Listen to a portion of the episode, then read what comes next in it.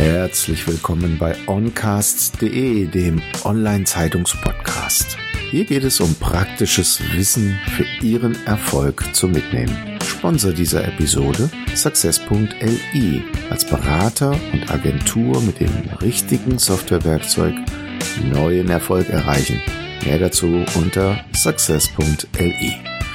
Mein Name ist Thomas Schmidt und ich bin Ihr Podcast-Host und seit mehr als 30 Jahren Experte für Digitalisierung von Geschäftsprozessen. Los geht's mit dem Business Talk. Ja, herzlich willkommen zum Online-Zeitungs-Podcast. Heute spreche ich mit Frau Cordula Metzias und es geht um Hypnose und Verhaltensänderungen. Ich bin sehr gespannt auf das Gespräch, liebe Frau Metzias, aber bevor ich Sie im Detail vorstelle, nehmen Sie uns doch ein bisschen auf die Reise mit, wo Sie hergekommen sind und wie Sie zu dem geworden sind, was Sie geworden sind. Ja, sehr gerne, Herr Schmidt. Also, ich freue mich auch auf unser Gespräch. Wo bin ich hergekommen? Bei mir war es so, dass ich eine relativ schwierige Dinge in meiner Kindheit erlebt habe und als Jugendliche schon sehr neugierig war. Also ich habe mich dort schon gefragt, was für ein Potenzial habe ich denn überhaupt als Mensch?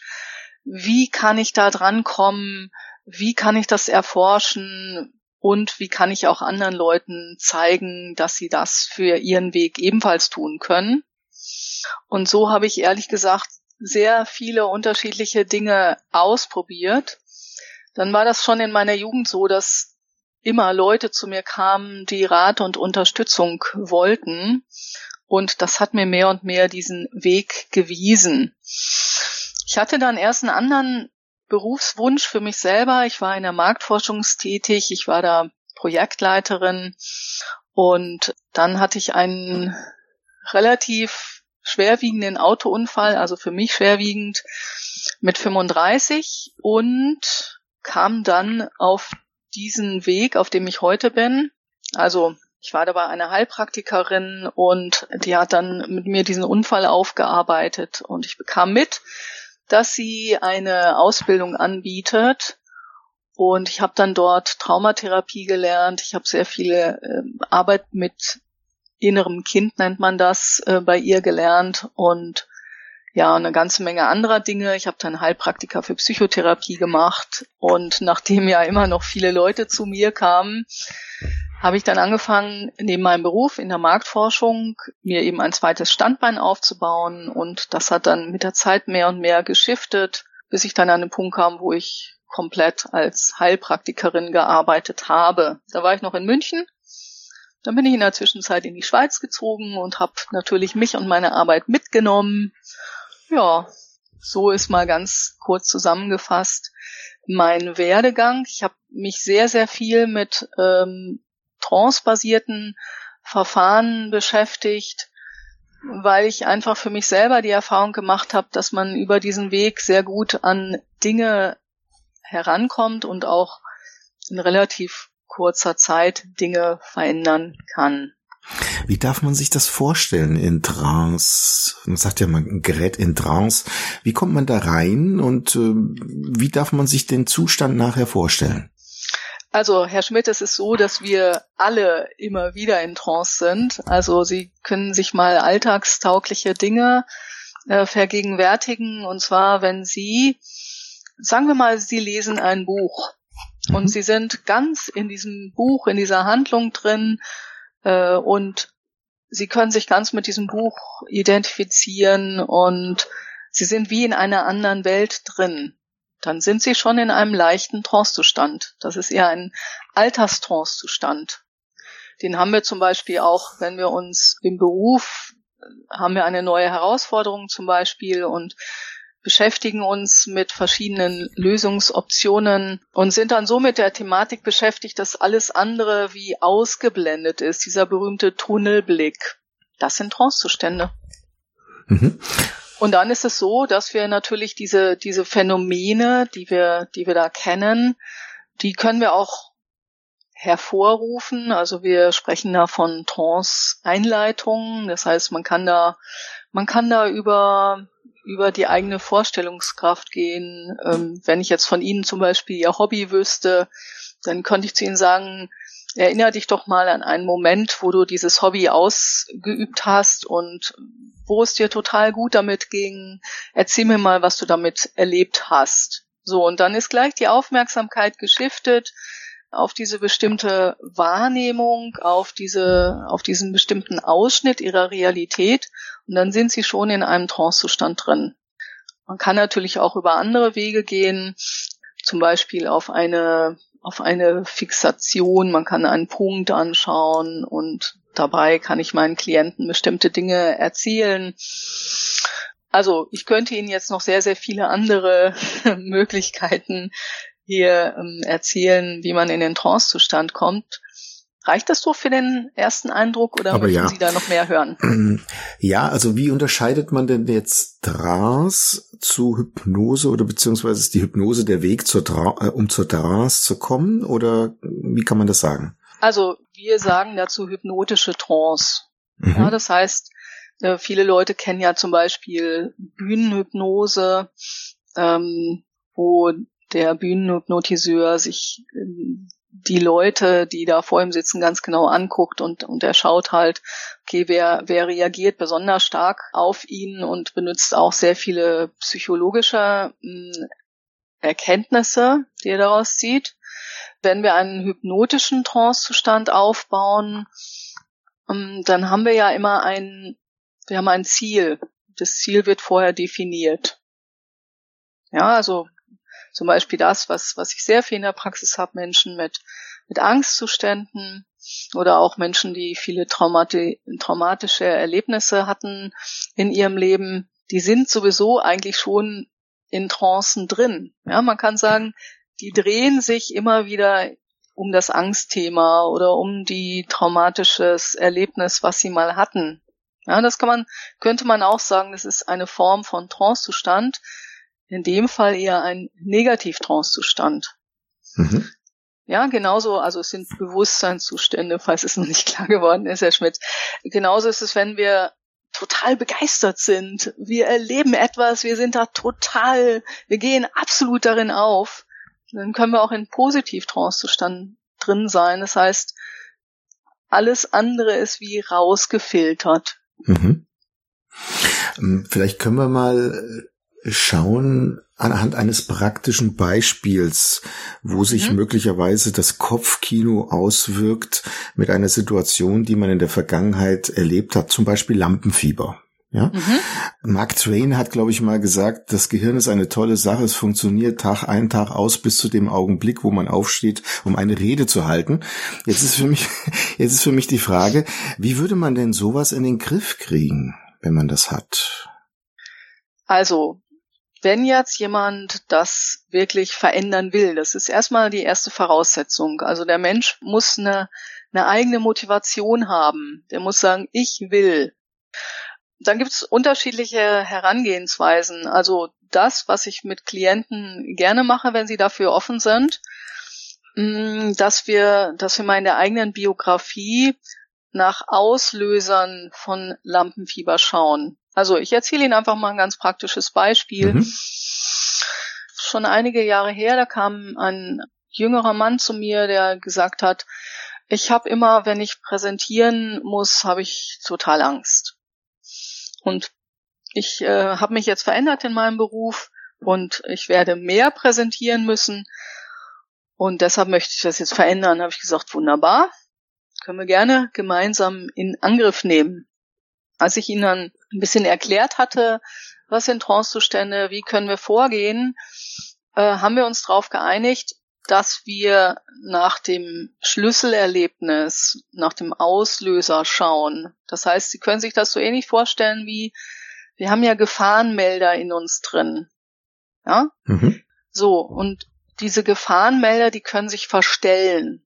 Das heißt, wenn ich etwas erlebe, wo ich dann komplett überfordert bin und überhaupt nicht mehr weiß, wie ich reagieren soll, sondern nur noch instinktiv reagiere mit, mit Flucht oder mit, mit Erstarren oder mit Kämpfen, ja, diese drei instinktiven Reaktionsmuster, die wir aus dem Tierreich kennen, die wir Menschen aber auch haben, mhm.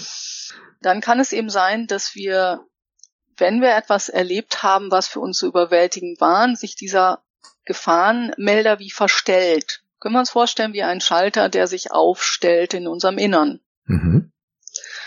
Und immer wenn dann dieses Thema angesprochen wird, und das kann schon über Assoziationen passieren. Das heißt, ich kann, ich kann etwas, etwas lesen, was mich daran erinnert, unbewusst. Ich kann etwas hören oder ich kann auch in Situationen kommen, die mich daran erinnern, unbewusst. Dann reagiert dieser Gefahrenmelder in uns drin. Das heißt, es ist dann wie ein, eine innere Alarmanlage, die angeht. Und je häufiger die angeht, umso, umso gravierender wird das dann für den Menschen.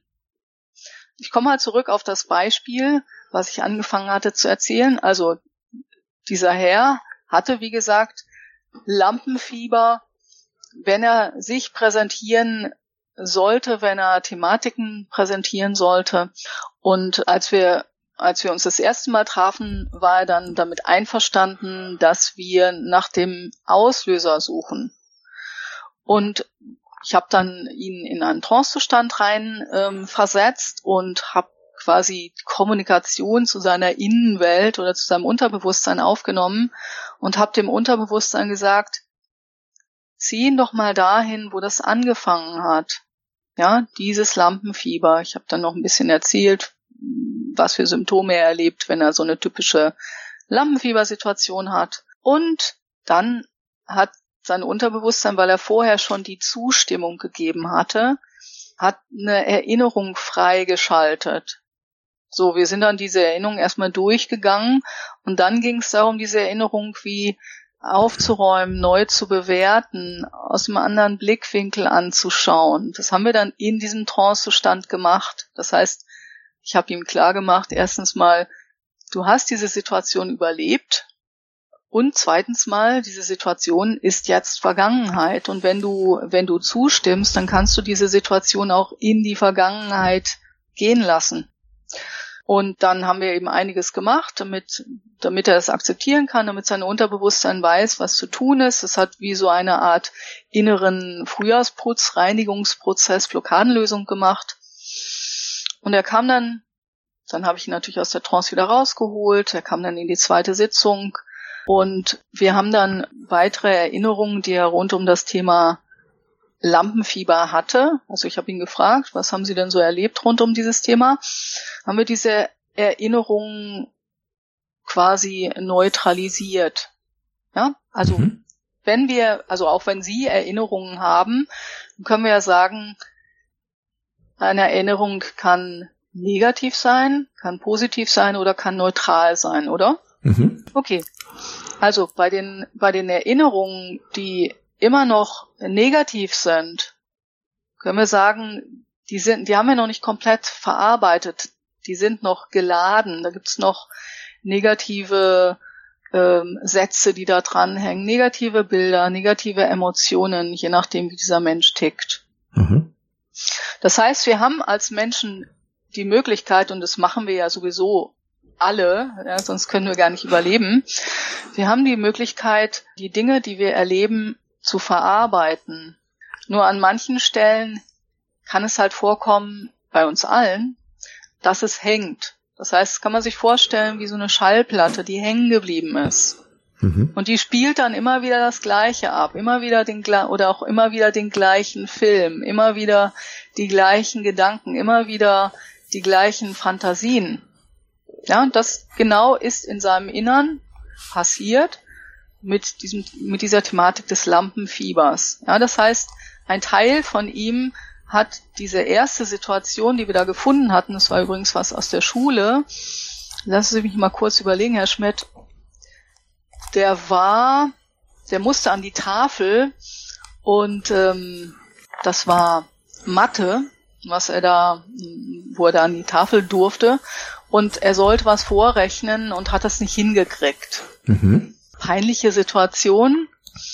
Er hat dann noch Spott seiner seiner ähm, Mitschüler mh, hm, dort erlebt. Das heißt, die haben, die haben komisch gegrinst, die haben ihn komisch angeguckt, so hat er das wenigstens interpretiert und empfunden. Der Lehrer hat ihn auch noch gerügt, also der, der hat ihn nicht dort abgeholt, wo er war, er hat ihn nicht unterstützt, sondern er hatte diese ganze Situation eher als Stress erlebt. Mhm. Und wahrscheinlich war diese Situation mit ein Grund, warum dieses Lampenfieber sich bei ihm entwickelt hatte. Ja, das heißt, danach war es so, dass er solche Situationen, weil er sich natürlich nicht schämen wollte, er wollte nicht als Idiot dastehen und deshalb hat er solche Situationen in der Zukunft versucht zu vermeiden. Klassisches Verhalten von uns Menschen. Mhm. Ja. Und als wir dann angefangen haben, diese Situation zu bearbeiten, haben wir schon in der zweiten Sitzung, als ich ihn fragte, okay, erinner dich doch jetzt einfach mal, das haben wir schon im Gespräch gemacht, erinner dich doch jetzt einfach mal an die Situation und erzähl mir, wie es dir damit geht. Dann hat er gesagt, hm, die ist irgendwie viel weiter weg. Ja, die ist viel neutraler. Das heißt, diese vormals als negativ bewertete Situation hat er dann nachher immer, immer neutraler, immer weiter weg für sich wahrgenommen und bewertet. Und das war ganz entscheidend. Das heißt, diese, dieser Schalter, von dem ich vorhin mal erzählt habe, der hatte angefangen, sich zu regulieren. Mhm. Er musste das nicht mehr als totale Bedrohung interpretieren und, und auch nicht in, in seinen Gedanken schon möglichst viel Situationen äh, durchgehen, äh, Handlungsmöglichkeiten durchgehen, äh, um dieser Situation ausweichen zu können mhm. oder um sie meistern zu können. Klingt für mich jetzt ein sehr kurzer Zeitraum für diese doch wahrscheinlich sehr lebensverändernde Veränderung. Jetzt fällt uns ja grundsätzlich uns Menschen Verhaltensänderungen schwer. Die einen kämpfen ewig mit Diäten und mhm. wollen sonst was verändern. Ist denn möglicherweise der Trance-Zustand die Abkürzung für Veränderung? Ich erlebe es auf jeden Fall so. Also ich erlebe ich erlebe es mit extrem oder ich habe es mit extrem vielen Menschen so erlebt. Ich habe es auch für mich selber so erlebt, dass der dass der Trance-Zustand, wir können sagen, wie Türen öffnet in ähm, in andere Bereiche von uns und wir auch in, in dann in diesem Trance-Zustand zugängiger sind für neue Entscheidungen. Also wir arbeiten ja neben dem, dass wir, dass wir Bilder benutzen ähm, oder auch Emotionen benutzen wir natürlich das Wort. Mhm.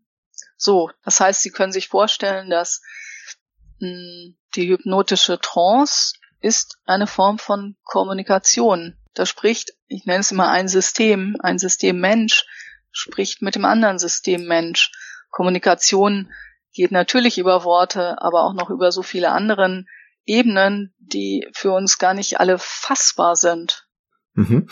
Also kann man sich das so ein bisschen vorstellen, ich versetze mich selber in Trance, um mir selber klar zu werden, bestimmte Dinge, die mir im Weg stehen. Zum Beispiel?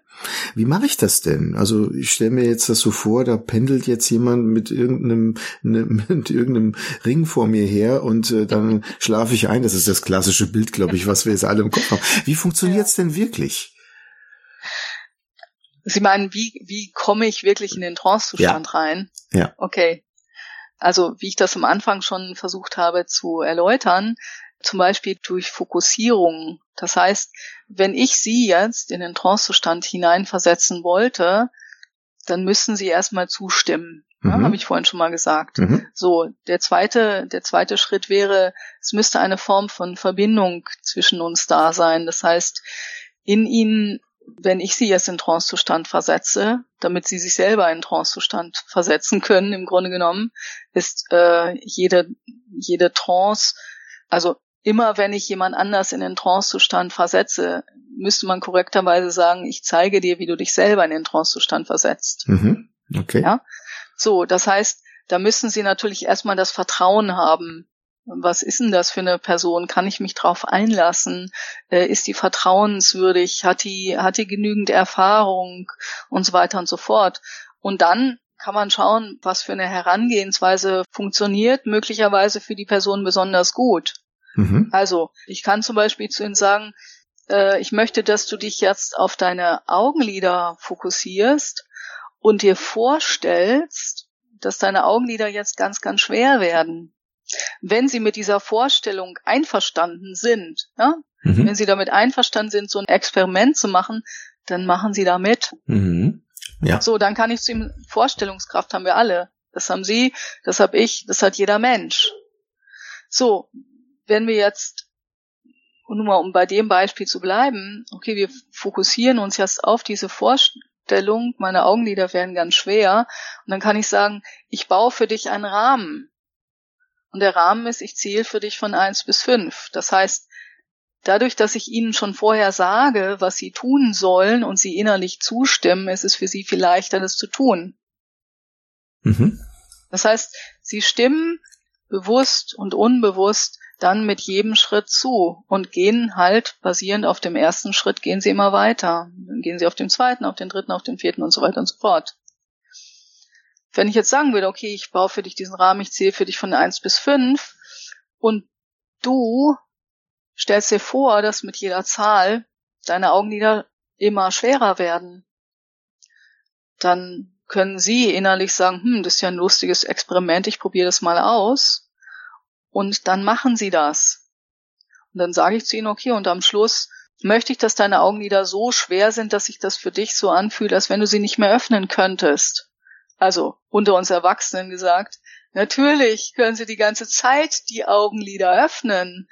Nur wir, wir treffen eine bestimmte Vereinbarung miteinander. Mhm. Und die Vereinbarung heißt, ich führe dich in einen Zustand rein, in dem du etwas leichter und schneller verändern kannst, als du das im normalen Wachbewusstsein tust. Das wäre dann die Motivation dahinter. Mhm. Ja, genau. Mhm. Nachvollziehbar. Also, um nochmal, weil Sie haben ja vorhin gesagt, dieses, dieses Beispiel mit dem, mit dem Lampenfieber, das ging aber schnell. Wir haben das natürlich nicht in einer Sitzung gelöst. Ich habe, glaube ich, vier Sitzungen gebraucht. Mhm. Und dann bekam ich begeisterte Rückmeldungen von diesem Herrn, ähm, ja, dass es wunderbar wäre und der sich jetzt gut präsentieren könnte. Das habe ich ganz viel erlebt. Mhm. Nur mal so als kleiner Einschub. Ja. Also interessanter Weg, um über schnelleren Erfolg eine Angst abzulösen, so muss man es eher sagen, glaube ich, ne? Oder oder aufzulösen, ja, genau. möglicherweise. Ja, mhm. genau. Ja, Gibt genau. es denn noch andere Dinge, die wichtig sind, zum Beispiel irgendwelche Atemübungen, die einen, wenn man jetzt in einer Stresssituation ist, vielleicht runterbringt? Ja, auf jeden Fall. Also ich bin ein, ich bin ein großer Fan von unterschiedlichen Methodiken. Also auch wenn ich mit Klienten arbeite, arbeite ich natürlich nicht nur mit Trancen. Das, was ich vorhin erzählt habe, ähm, wäre jetzt mal ja eine eher klassischere Art und Weise, in den Trance reinzugehen. Mhm. Atemübungen sind wunderbar, damit wir etwas für uns selber tun können. Wir atmen ja ständig.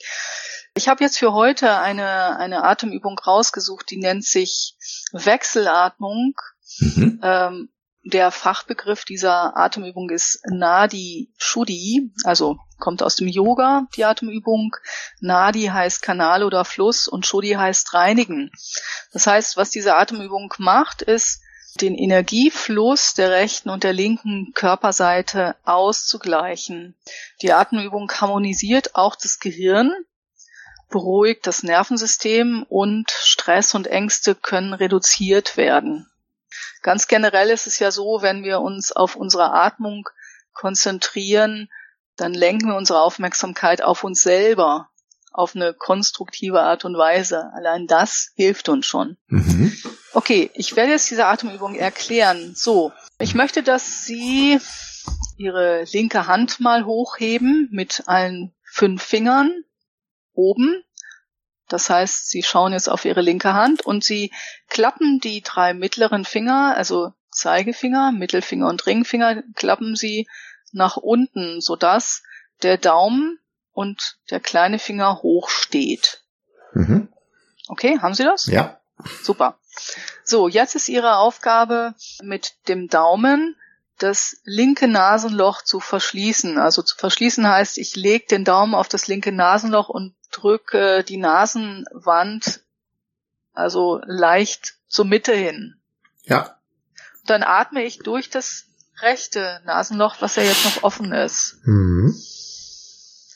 So, wenn ich da jetzt eingeatmet habe, dann wechsle ich und verschließe das rechte Nasenloch, durch das ich jetzt gerade eingeatmet habe, und atme durch das linke Nasenloch wieder aus.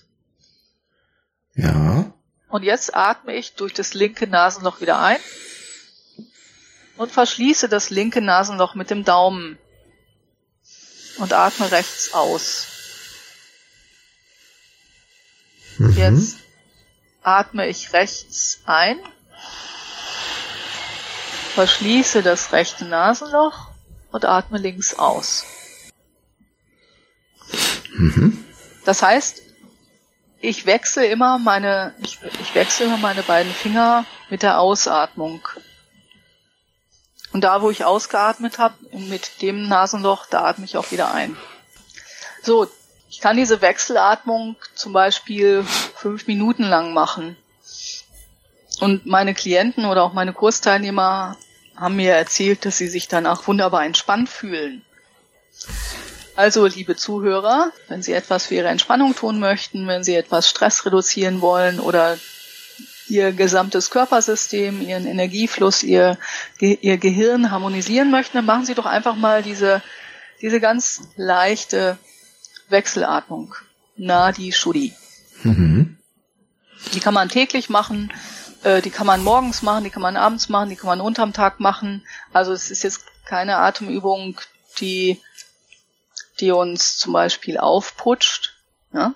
Mhm. Es ist auch keine Atemübung, die uns so runterfährt, dass wir nachher nicht mehr arbeitsfähig sind. Wäre ja auch nicht immer wünschenswert ähm, unterm Tag, sondern es ist eine Atemübung, die harmonisierend ist. Mhm. Wie lang macht man's? Fünf bis zehn Minuten? Fünf Minuten und dann würde ich einfach sagen, folgen Sie Ihrer Intuition, folgen Sie Ihrem Bedürfnis. Ja, Mhm. am Anfang würde ich sie auf jeden Fall mal fünf Minuten machen, auch ruhig regelmäßig jeden Tag. Also eine Regelmäßigkeit ist ja immer gut. Ähm, aber es gibt Leute, die sagen, hm, ich mache es ja nicht nur dann, wenn ich, wenn ich sie brauche, wenn ich mich gestresst fühle, kann man natürlich auch machen. Mhm. Dann würde ich aber auch empfehlen, fünf Minuten auf jeden Fall. Großartig. Liebe Frau Metzias, wir sind leider schon am Ende eines hochspannenden Themas, mit dem Sie sich ja tagtäglich auseinandersetzen dürfen. Ähm, vielen Dank für die Zeit, die Sie uns geschenkt haben. Gibt es noch irgendwelche Bücher, die Sie vielleicht im Laufe Ihres Lebens inspiriert haben, die Sie mit uns teilen möchten?